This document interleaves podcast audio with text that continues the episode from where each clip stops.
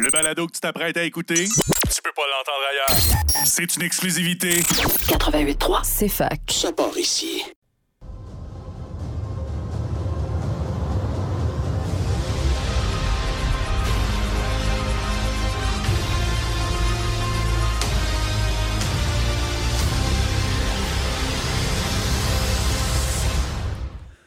Bon, donc aujourd'hui, en ce 25 octobre, c'est Alexandre Racine qui anime parce que ben, ça nous tentait de faire changement. Bonjour Al. Bonjour Alexandre.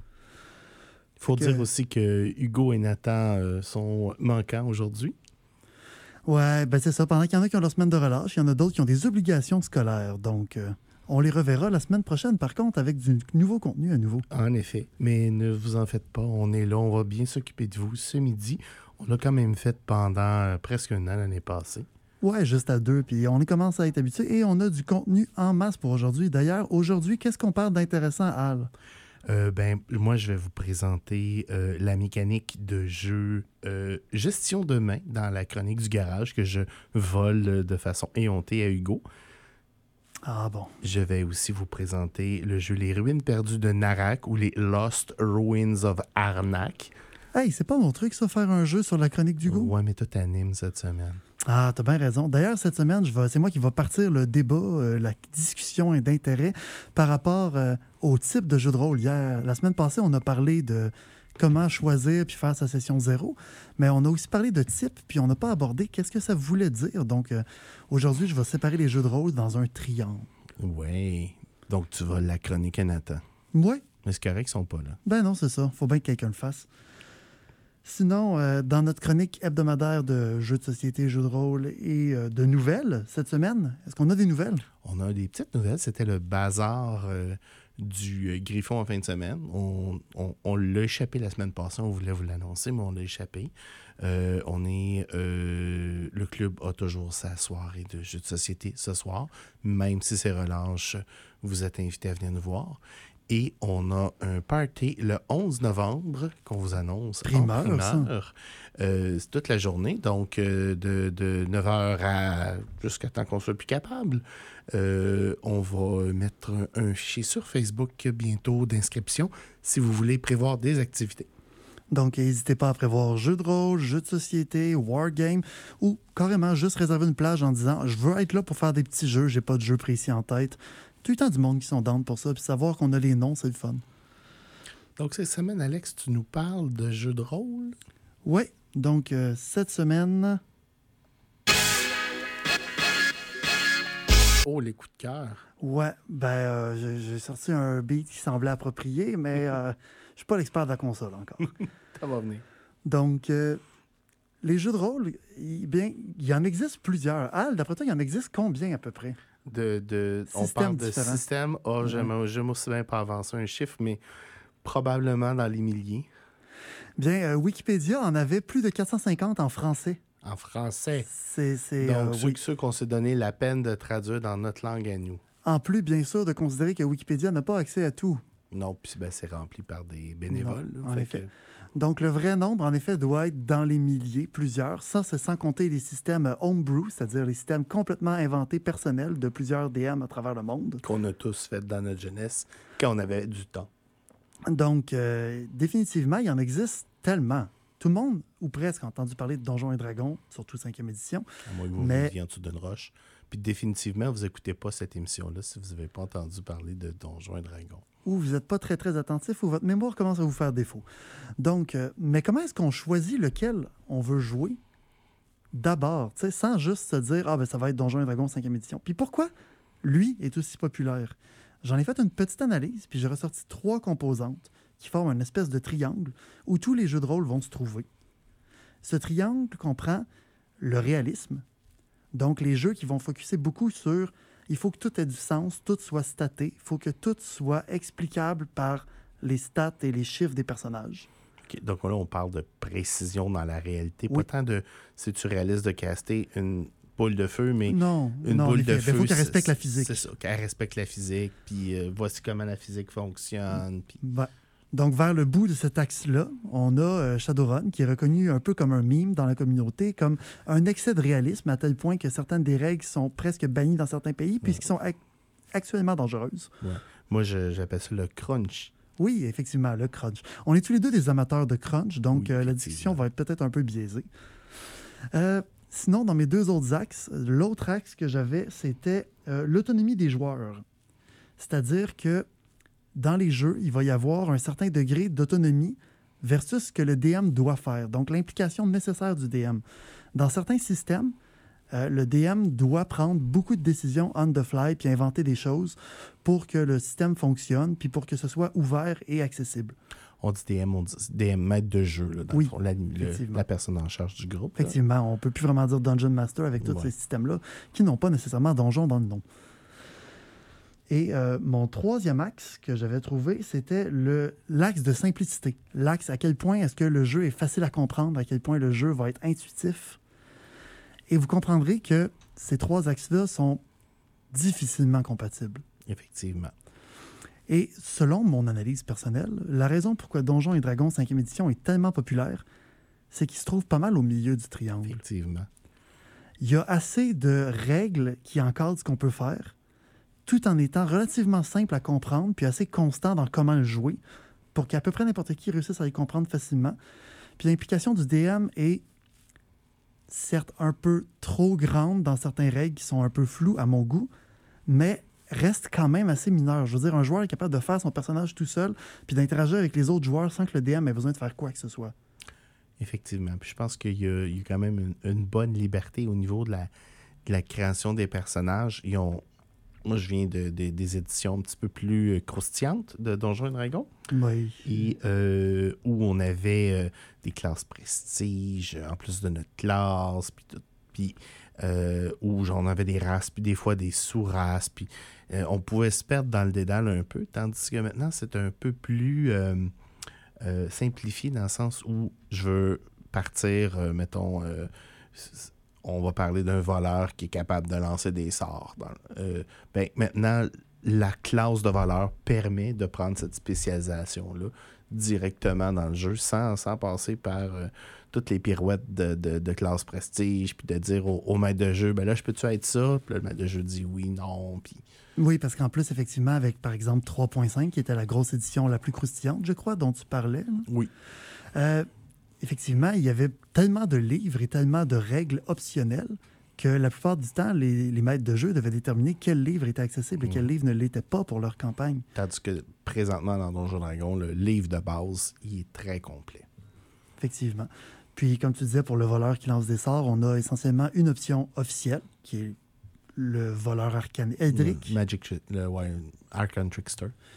Puis, on a euh, l'option avec les règles optionnelles de multiclassé, qui En est plus. une règle optionnelle en plus. Mm.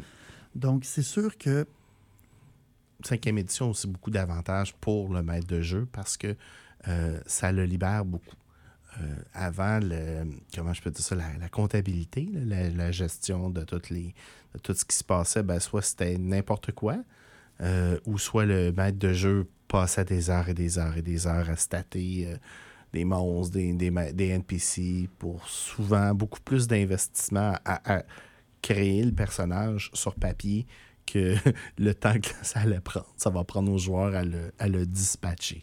Ah, définitivement, je me souviens d'avoir passé euh, dans ma première campagne de D&D 3.5 euh, plusieurs heures à stater un encounter au KOT duquel mes joueurs ont juste passé en diagonale. Ouais, des fois, ça fait mal au cœur un peu.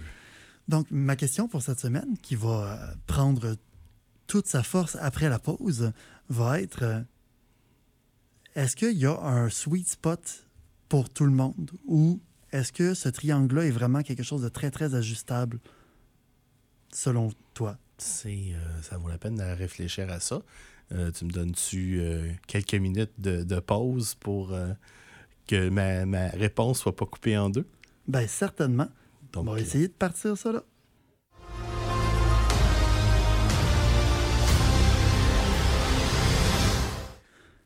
Bonjour, de retour à 88.3 CFAC ou euh, à Ludo Radio. J'ai posé à Al, mon co-animateur, la question suivante.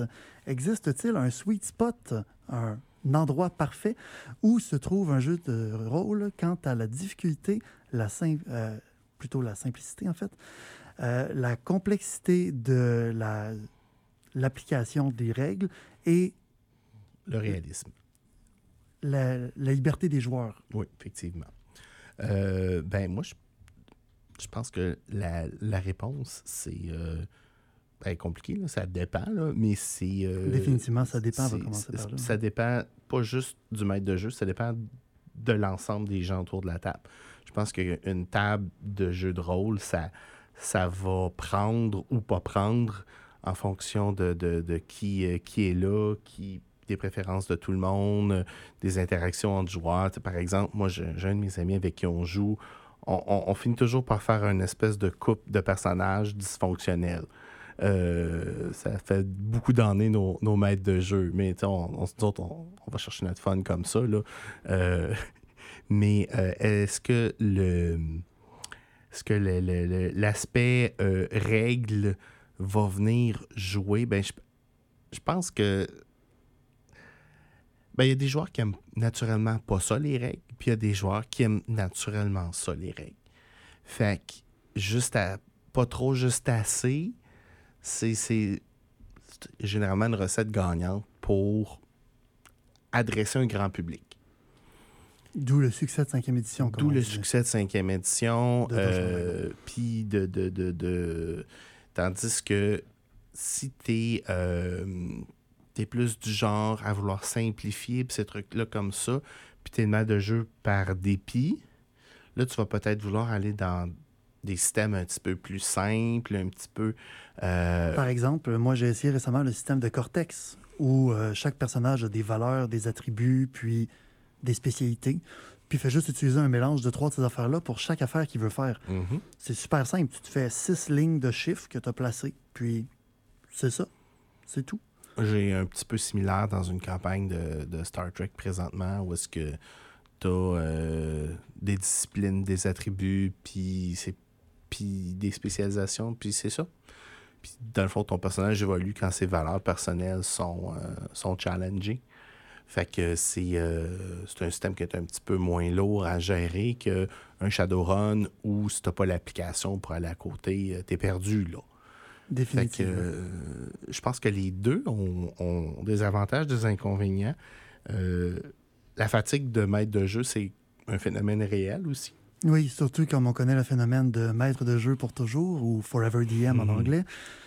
Animer une game une fois par semaine, ça peut être un peu demandant. Mais être rendu en animer deux ou trois, c'est définitivement pas tout le monde qui peut se Euh, permettre moi, ça. moi, je, je vois ça comme un travail à temps plein là, euh, ou à temps partiel, dépendamment, mais tu sais que c'est plus juste. Quand un hobby devient un travail, c'est là qu'on on peut décider de. On peut s'écœurer un petit peu.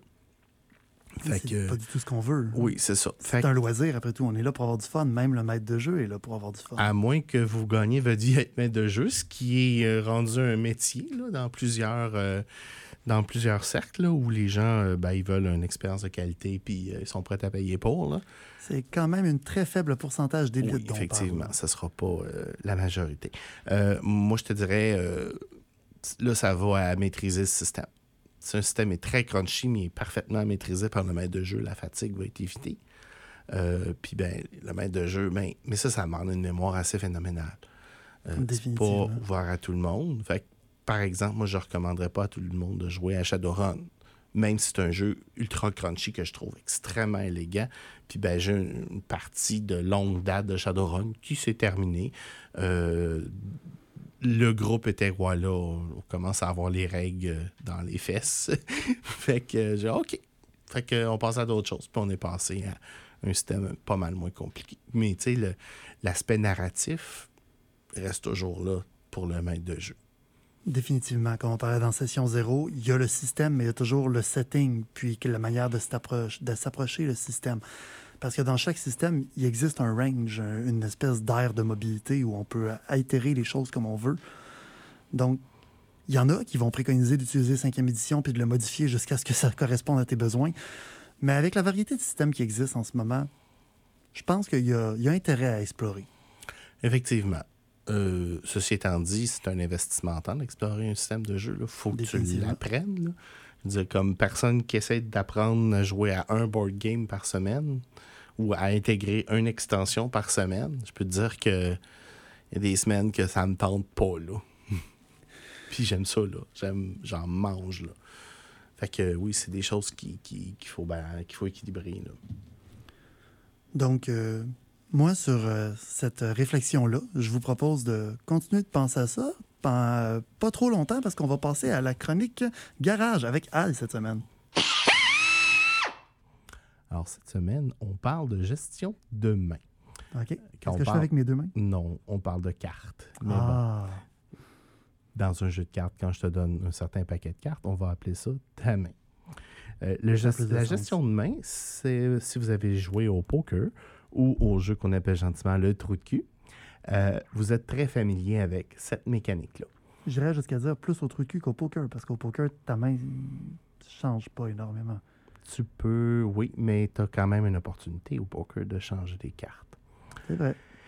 Et euh, dans le fond, euh, le principe, et c'est là qu'on va pogner plein de sous-mécaniques à la gestion de main, où tu vas généralement, le but général d'une gestion de main, c'est d'arriver à un, but qui peut soit, dans le cas du trou de cul, de se débarrasser de toutes ces cartes, mais de se débarrasser de ces cartes de façon à ce que on se coupe pas d'options à mesure que la partie avance ou dans le cas du poker, de maximiser une combinaison rare. Euh, la gestion de main, c'est une mécanique qu'on va retrouver dans énormément de jeux. C'est une sous-famille du deck builder, de la construction de deck. Euh, et c'est une mécanique, généralement, qui va être mise en place pour limiter tes actions dans un paquet de types de jeux. Euh, super bon exemple, euh, Brass Birmingham, où tu peux généralement faire des actions, mais pour débarrer une action, tu as besoin d'un certain type de carte, d'une certaine couleur de carte ou d'un certain nom de ville. Puis si tu n'as pas ces combinaisons-là, ben, tu peux pas l'utiliser. Même chose avec Dune Imperium, où tu vas devoir euh, avoir euh, une certaine couleur ou un certain euh, symbole d'une faction pour aller placer ton worker. Fait que la gestion de main, c'est un système que tu peux vraiment utiliser pour aller compléter ton, ton, ton jeu, puis le rendre un petit peu plus complexe, puis un petit peu plus difficile pour éviter là, de, de rouler super facilement. Euh, toi, Alex, y a-tu des jeux de gestion de main que tu connais, que tu aimes? Ben, définitivement, il y en a quand même plusieurs, mais euh, tout à l'heure, tu as parlé de, du poker où tu voulais maximiser une combinaison rare. Ça m'a tout de suite fait penser à Fantasy Realms, où, bien que c'est un draft, c'est une mécanique importante dans le jeu, Ça revient à une gestion de main à la fin. c'est définitivement une gestion de main, puisque le but est effectivement de créer une combinaison qui va créer le plus de points possible. C'est là qu'on va avoir un- un- un- une interaction, dans le fond, entre la, la mécanique draft puis la mécanique gestion de main. Parce qu'on pourrait avoir un draft où on prend des, des cartes puis on les fout en quelque part, puis c'est pas grave. Mais la partie dans Fantasy Realm, où est-ce que là, oui, on draft, mais on a un maximum de 7 mains. Fait que là, pour. On vient d'en prendre une, soit d'en piger une au hasard ou d'en prendre une, on se ramasse à 8. Et c'est là qu'on prend la décision de maximiser notre, euh, notre position dans le jeu en se débarrassant d'une carte. Fait que c'est une mécanique à la fois super simple, mais qui amène énormément de complexité dans un paquet de jeux. Une belle mécanique qui se mêle souvent avec plusieurs, en effet. Euh, Est-ce qu'il y a des aspects de cette mécanique-là que toi, que tu n'aimes pas? Euh, ben, des fois, quand tu pognes une main de départ qui ne fonctionne pas, parce que la chance est quand même attribuée à la main de départ, euh, ça peut prendre beaucoup plus de temps avant de trouver une stratégie. Ça peut par contre t'ouvrir la porte, par exemple dans Fantasy Realm, à j'ai aucune idée de stratégie, puis dépendamment de la carte que je pige, je vais m'en aller sur une des genre six stratégies possibles que j'ai dans mes mains. Donc, ça peut être intéressant, mais des fois, l'élément de départ fait en sorte que ben, quelqu'un vient de piger sa main parfaite, puis moi, j'ai pigé une main qui vaut rien, donc je vais, je vais euh, devoir Ben, me tu- battre tu touches plus. exactement à l'aspect, c'est l'aspect chance. Euh, moi, je suis une personne qui aime beaucoup euh, gérer son, sa destinée autant que possible. Puis, ben, dépendamment du, du nombre de possibilités de, de cartes que tu vas avoir dans ton deck en gérant ta main, ça peut devenir difficile. Euh, Il y a aussi des mécaniques de gestion de main où c'est impitoyable. on en connaît un jeu comme ça, c'est Aeon Zen. Définitivement. Aeon Zen, Euh, par contre, tu gères pas tant ta main puisque tu vois pas tes cartes. ben, tu, tu la gères dans le sens où, dans l'ordre que tu vas jouer tes Tout cartes, à fait. Tout à fait. va influencer tes actions futures. Ça, c'est un aspect un petit peu plus subtil de, de la gestion de main. Définitivement, ce jeu-là a une caractéristique étrange qui est comme on ne brasse pas les cartes, l'ordre dans lequel on fait nos actions maintenant va influencer l'ordre futur. Et je peux te dire que la majorité des jeux qu'on va couvrir à Eldorado, des Eurogames, vont avoir une mécanique de gestion de main en quelque part. Il n'y en a pas beaucoup qui n'ont pas ça. Parce que souvent, dans un jeu de société, on veut un élément du hasard. Et un élément du hasard, ben, des cartes brassées, c'est probablement une des façons euh, Les plus accessibles de mettre du hasard dans un jeu. euh, qui n'est pas un dé. Parce qu'on s'entend, la plupart des gens n'aiment pas trop les dés. là. Euh, c'est le fun, les dés, si vous jouez euh, dans un jeu de rôle, les- le range de possibilités, ces affaires-là. Mais euh, dans un jeu de société, des fois, c'est un dé, c'est comme. Euh, vas-tu pogner un ou six, qui est comme. Souvent une différence énorme. Oui, un monde à part. là, oui. Fait que ça fait la tour, euh, le tour euh, de la chronique du garage. hein. On a deux co-animateurs euh, qui sont pas là. C'est sûr que la on discussion va- est un peu moins vivante dans ce temps-là, On mais va vite pas mal. Est-ce qu'on part euh, la pause de, de midi 30 tout de suite, puis on revient... ben oui, pourquoi pas. On va aller payer nos bills, puis ensuite tu vas nous parler d'un jeu qui tire profit de cette. euh, Bien sûr, puis pas juste de cette, cette euh, gestion de main-là, mais un paquet de super belles mécaniques. Je pense que c'est un melting pot de mécaniques euh, pas loin de Arc Nova en termes de portée. là. Ben, hâte de découvrir ça. Tu me touches une carte sensible à Ark Nova. Puis en plus, c'est un jeu que je ne connais pas. Donc, euh, faisez- faites comme moi, puis apprenez un nouveau jeu après la pause.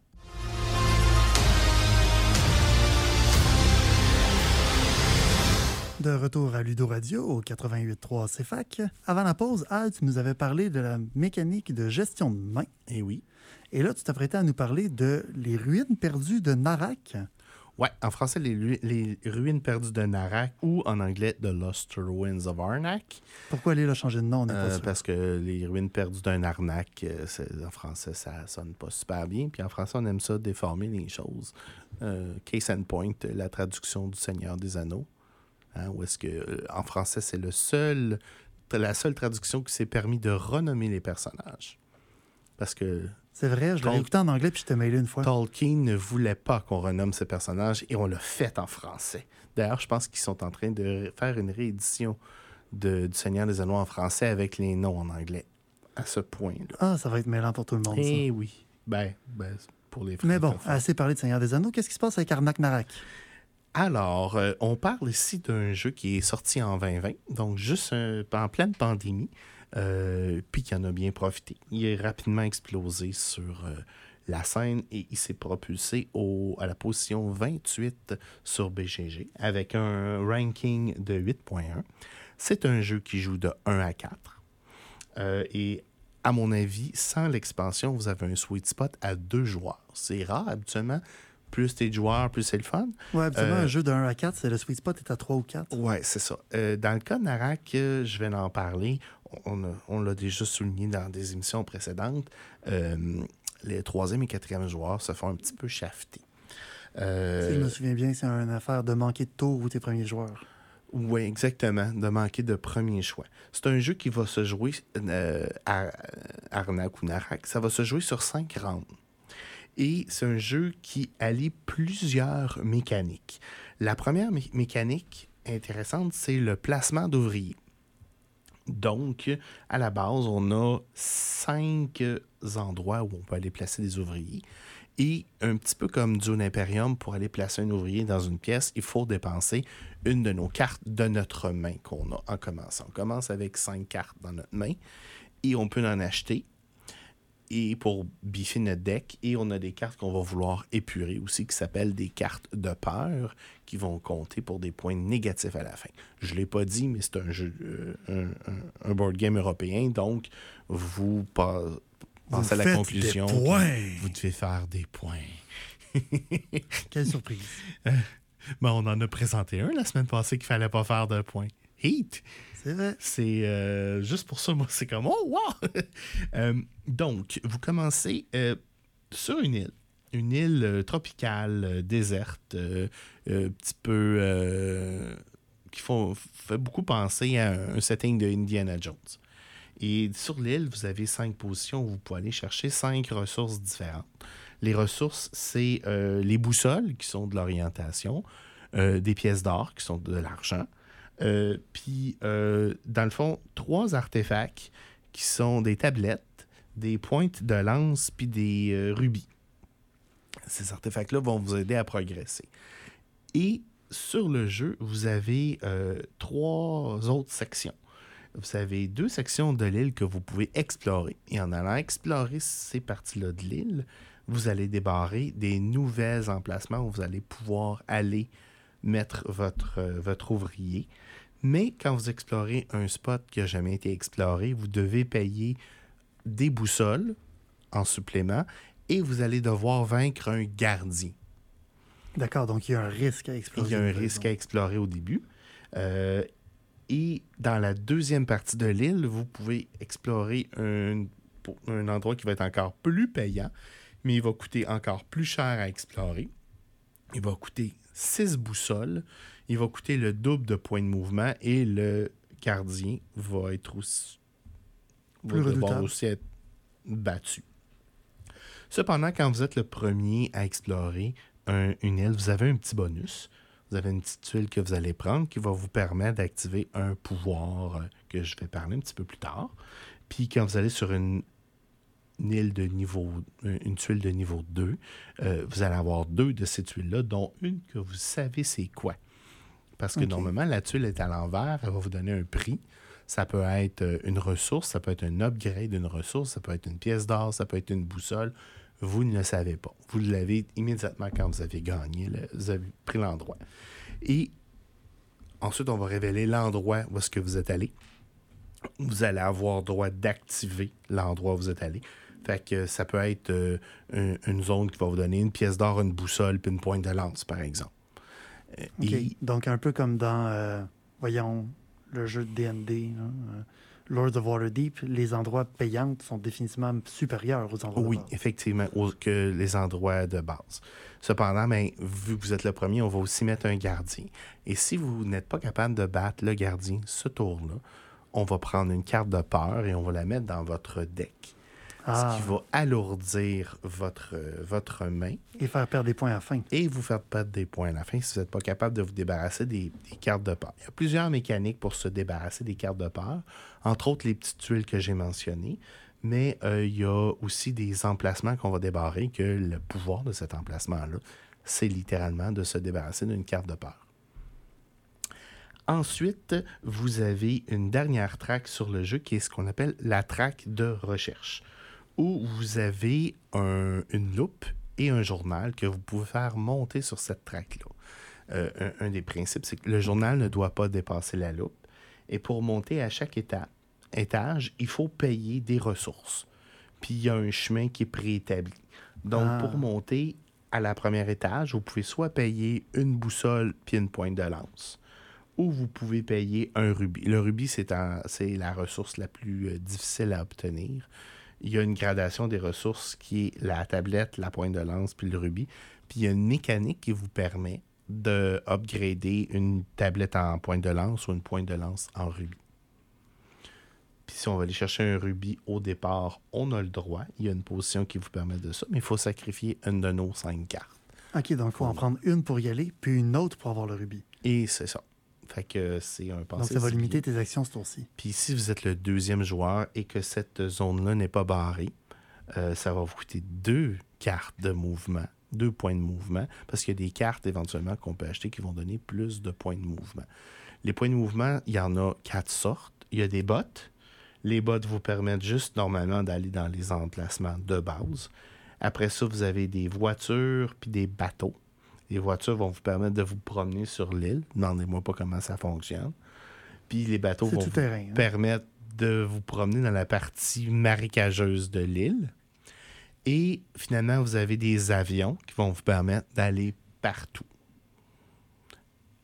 Il y a une façon aussi d'avoir, euh, de transformer de l'or en point de mouvement d'avion pour se promener.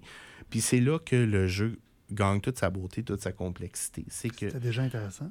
Entre toutes ces actions-là, vous avez une panoplie d'actions que vous pouvez faire pour vous donner des ressources de plus, pour faire vos, vos placements, pour faire vos recherches. Quand vous faites une recherche, ben, vous montez sur la traque de recherche. Ça va vous donner des petites tuiles qui, sont à peu près l'équivalent d'aller débarrer un nouvel emplacement. Dans le fond, ça va vous donner un cadeau. Vous ne savez pas c'est quoi.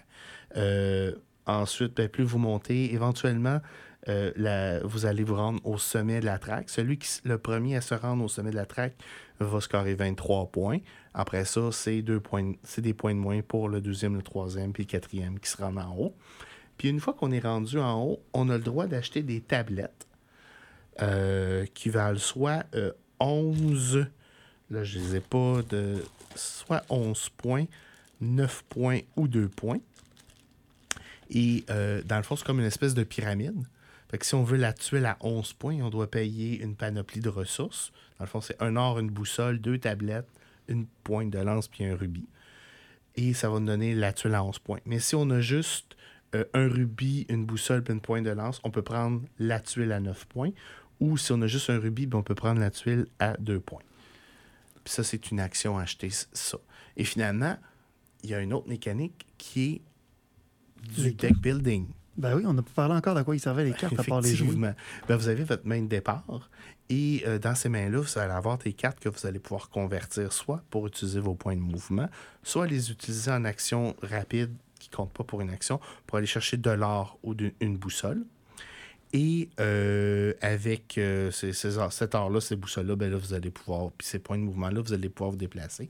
Mais avec des boussoles, on peut s'acheter des artefacts, puis avec de l'or, on peut s'acheter de l'équipement l'équipement dans ce jeu-là euh, va vous donner des avantages comme euh, euh, des points de mouvement de plus ou une capacité de, différente d'aller chercher des, des, des ressources ou d'aller chercher des plus de points de mouvement. Mais on a aussi les artefacts. Et les artefacts, c'est de loin les cartes les plus intéressantes parce que quand vous l'achetez, l'artefact, contrairement à l'ou- à l'outil qui va aller juste dans votre euh, dans le fond de votre décharge, hmm, pas, la, pas celle sur le dessus, mais la dernière, Je présume qu'il y a moyen d'aller chercher la top de la décharge. il y a des cartes qui vont le permettre, oui. Mais les artefacts, vous le mettez dans votre main. Ah, donc tu peux être joué tout de suite. Les artefacts qui coûtent des boussoles, les boussoles, c'est une ressource que ça fait mal au cœur parce que quand on utilise la boussole, ben c'est une nouvelle zone qu'on peut pas débarrer. Sauf que quand on utilise la boussole, ben là, euh, on utilise la boussole pour acheter la carte.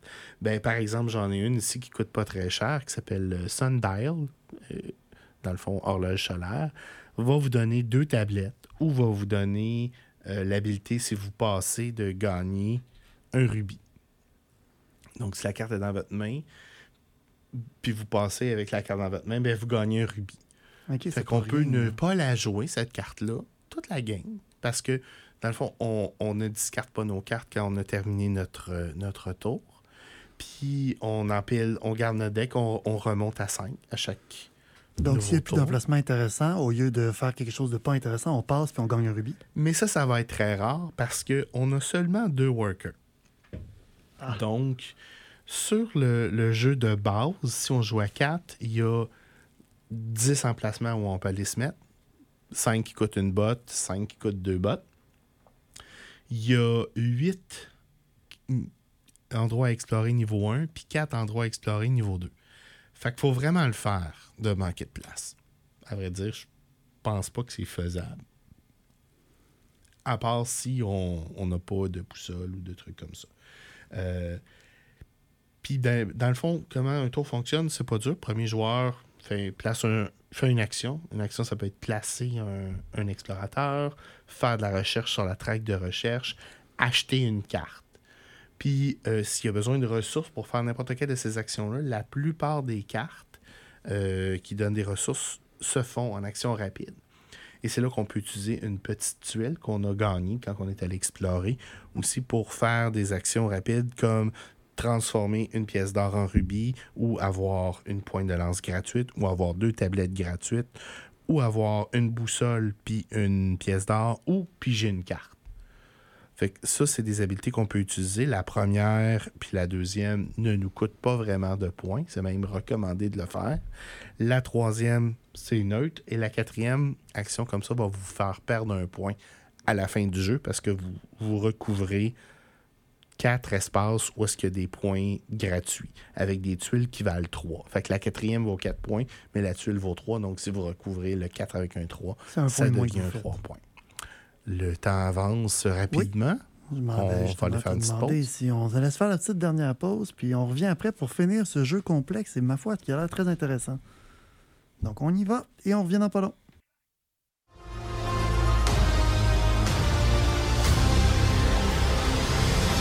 Donc, de retour pour le dernier bloc de Ludo Radio à 88.3. Donc, Al, avant la pause, nous avait expliqué pas mal toutes les mécaniques de jeu de base de Arnak ou Narak. Il y a une extension aussi.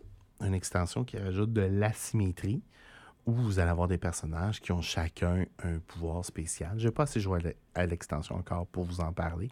Puis, ben, franchement, 20 minutes d'explication de jeu de société, je pense que c'est assez pour. euh, Oui, définitivement suffisant pour la journée. Mais c'est intéressant de savoir que cette extension-là existe. Puis, euh, Elle va être dans la ludothèque du club en quelque part, probablement la semaine prochaine. donc, euh, à suivre pour les amateurs de jeux de société, une nouvelle livraison qui arrive bientôt au club. Donc, Al, ce jeu-là, tu en parles, tu en parles souvent en fait. Pourquoi tu l'aimes? Euh, c'est, on parlait de sweet spot tantôt, euh, Donjons et Dragons. Je pense que c'est un sweet spot de jeu de société, ce jeu-là.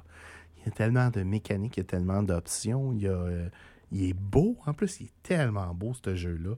Euh, mais c'est un jeu qu'on peut soit aimer, soit détester. Et pourquoi est-ce qu'on le détesterait? Parce qu'on a commencé quatrième. De la façon que c'est un jeu à cinq tours. Et le premier placement est toujours assez important parce que ça va être les meilleures ressources qui vont être collectées. Et euh, ben, les boussoles dans ce jeu-là, au début, c'est tout. Puis on, c'est un jeu qui fait boule de neige. Donc, c'est, un levier. C'est une espèce de construction de moteur en même temps. Parce que, puis votre moteur, mais ça va être vos ressources. Vos ressources ne restent pas, vous les dépensez. Mais dépenser des ressources amène des nouvelles ressources. Fait que ça fait tourner la roue. Fait quelqu'un qui n'est pas capable de bien commencer à ce jeu-là va avoir une partie très, très plate. Et quand on joue pas d'extension, avec juste le, le premier, euh, le, le- le- le- Le jeu le de deck base. de base, euh, le, le quatrième placement, il est plate. Parce que les bonnes ressources pas chères sont toutes parties. Fait que là, il faut payer pour. Puis le, la mécanique pour euh, euh, contrecarrer ce, phénomène-là, dans, le fond, elle n'est pas suffisante, à mon avis, pour euh, permettre à donner des chances égales aux joueurs 3 puis aux joueurs 4 d'aller en quelque part dans la partie. Tout le monde a besoin de ressources au premier tour. Fait que le premier joueur va aller dépenser une botte, généralement une carte de peur qu'il va avoir dans sa main. C'est sûr qu'il y en a une dans sa main au début. Il va aller se placer pour chercher deux boussoles pour une, une- carte de peur, bof. Le deuxième joueur va généralement dépenser deux cartes aussi pour aller chercher deux boussoles, ce qui fait déjà un bon, euh, point de départ. Mais là, le troisième joueur, il n'y en a plus de boussole sur le jeu. Là. Puis il n'y en a pas assez pour aller explorer le troisième joueur. Fait que c'est là qu'il est mal pris. Ah, Fait qu'un bon troisième joueur va essayer tout de suite de monter sur la traque de recherche. Il va aller se placer pour aller chercher quelque chose qui va lui permettre de monter sa traque de recherche ou il va avoir au moins sûr comme récompense au moins une boussole. Puis il y en a déjà deux dans la main, lui. Fait que là, il va, débar- il va débarrer sa troisième boussole pour aller faire de l'exploration. Mais ça y a tout pris, là. Fait que là, s'il y a un gardien, lui qui peut pas battre, il va se ramasser avec une carte de peur dans sa main. Fait que là, c'est une roue qui tourne, puis elle tourne pas à la même vitesse pour les, les mêmes joueurs. Puis le quatrième est encore plus mal pris que ça, lui. Puis le but, ouais, effectivement. Puis le but de ce jeu-là, c'est de faire tourner la roue le plus vite possible. Pour vous rendre le plus vite possible en haut de la traque, où là, vous achetez des tuiles qui vous donnent 11 points. 11 points, c'est à peu près euh, une bonne partie, c'est 90 points. Fait qu'une tuile de 11 points, Définitivement significatif. la première c'est bon. La deuxième, généralement, va vous faire gagner. Fait que c'est, euh, le bout qui est un petit peu plus euh, dommage avec ce jeu-là. Avec l'expansion, ça ajoute de la symétrie. euh, ça a certains avantages, puis on, on a des capacités d'aller chercher des ressources ailleurs. Il y en a un qui a un placement de plus. Il y a littéralement un, un archéologue de plus dans son équipe. Il y en a qui peuvent prendre avantage de certaines mécaniques. Il y a plein de petites mécaniques que je n'ai pas parlé. Comme on peut avoir des assistants. Les assistants, ben, on les utilise gratuitement pour se donner une ressource. Puis ces assistants-là, on peut les upgrader pour avoir deux ressources. Mais pour les upgrader, il faut monter notre journal sur la track. Donc, il faut déjà avoir dépensé des ressources. Fait que c'est vraiment un jeu où, si vous dépensez vos ressources, vous allez avoir plus de ressources. Puis si vous êtes le premier à monter en quelque part, à aller en quelque part, vous allez avoir encore plus de ressources. Fait que quelqu'un qui a euh, qui hésite, ça va être un jeu un petit peu plus difficile. Donc, euh, merci Al pour la chronique sur euh, la gestion de main et les ruines d'arnaque. Avant de finir l'émission, on avait quand même quelques petits sujets d'intérêt. On a parlé des nouveaux jeux qui arrivent. Oui. Moi, je voulais personnellement remercier mon ami Olivier, qui est un, un auditeur fidèle, qui, en fin de semaine, au Bazar, a trouvé Acquire. Euh, je l'ai mentionné tantôt, mais je voulais le nommer par nom. Merci beaucoup, Olivier. Euh, J'apprécie ça. Tu es un ami extraordinaire. Ensuite, Donc, euh, on a parlé du party. On a parlé de la soirée 11. board game. Donc, n'oubliez pas de venir nous voir ce soir à la soirée board game ou le 11 novembre, en Et- fin de semaine, pas suivante, mais l'autre. C'est ça. Et toi et moi, lundi prochain, on est à l'émission. Euh, mon Dieu, j'ai oublié le nom. Je pense que je te- l'ai noté dans tes notes. Oui, je l'ai ici. C'est l'émission euh, Les uns et les autres. Les uns et les autres qui parlent d'implication étudiante. Donc, la semaine prochaine, on va être à radio deux fois, toi. Oui, on va être à la radio lundi soir à 18h, ben, autour de 18h. Puis, ben, on va avoir notre émission habituelle de Ludo Radio qu'on adore faire. Donc, euh, un petit peu plus court aujourd'hui. C'est ce qui arrive quand on n'est pas quatre. Donc, euh, sur ce, je pense qu'on peut se dire euh, à la semaine prochaine. Oui, à la semaine prochaine, tout le monde. Puis, ben, que les dés roulent en votre faveur. Salut!